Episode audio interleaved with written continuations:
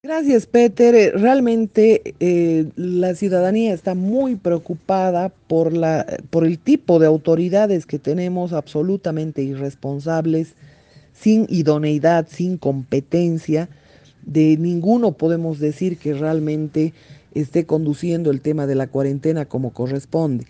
Tristemente, los COETs departamentales, los consejos departamentales para enfrentar el coronavirus en todo el país, tienen un reporte de dos reuniones por lo menos por semana.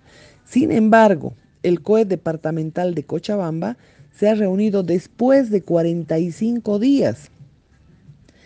Inaudito, sacan que desde el 24 retornamos a cuarentena rígida, cuando no tienen exactamente el reporte de contagiados, pero sí lo que podemos decir que los hospitales han colapsado. Los, tres hospitales Centinela están colapsados. Las clínicas privadas y las clínicas, los hospitales estatales están colapsados. La, morgue no da más. Y nosotros confiando en semejantes autoridades, en inútiles que simplemente están peleando por sus espacios de poder eh, cuando la ciudadanía requiere atención en todo esto todo lo que representan los datos de, la, de los laboratorios, eh, el último que se ha habilitado de la universidad y el del CEDES, tienen un retraso hasta de cinco semanas para entregar los eh, análisis y resulta que te dan datos alegres. Yo creo que las cifras de infectados, el número de infectados más bien en, Cochabamba es mucho mayor de lo que nos están indicando. Y es una absoluta irresponsabilidad de permitir, en base a lo que se le ocurre al transporte y que tiene forma de presionar, eh, que volvamos a la cuarentena rígida recién desde el 24 de junio. ¿Qué va a pasar todos estos días? Se están manejando las cosas con absoluta irresponsabilidad y esto ya no se puede permitir.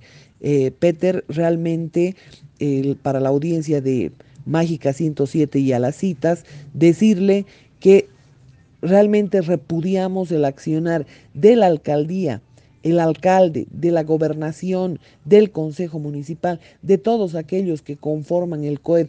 No es posible que después de 45 días se hubieran reunido y que por supuesto, no se tengan los datos exactos de los eh, contagiados y tengan que tomar decisiones absurdas, decisiones estúpidas cuando realmente la gente se está contaminando en las calles, porque además, dicho sea de paso, la gente es bastante irresponsable en estos temas, no se cuida. Fíjese lo que ha sucedido con el alcalde de Entre Ríos, ha dicho que no hay, no hay coronavirus, que es un invento de la derecha y no sé cuánta historia.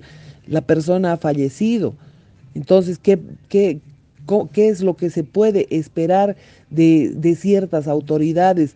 Porque de, alguna forma son las que generan corriente de opinión. Imagínese si el alcalde de Entre Ríos está diciendo que no hay que no hay eh, coronavirus, que es un invento, y justamente él tiene que fallecer por una enfermedad así, ya resulta inaudito.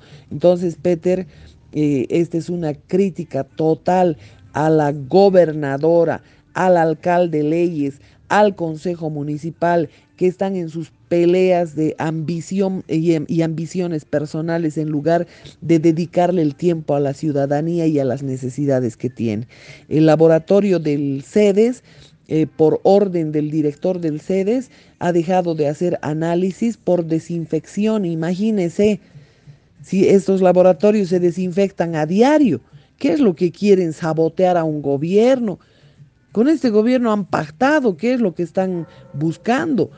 Es decir, la, ciudadanía es víctima de todos estos politiqueros corruptos que lo único que hacen es robarle al, al Estado, robarle al pueblo y no brindarle la atención que realmente necesita Peter.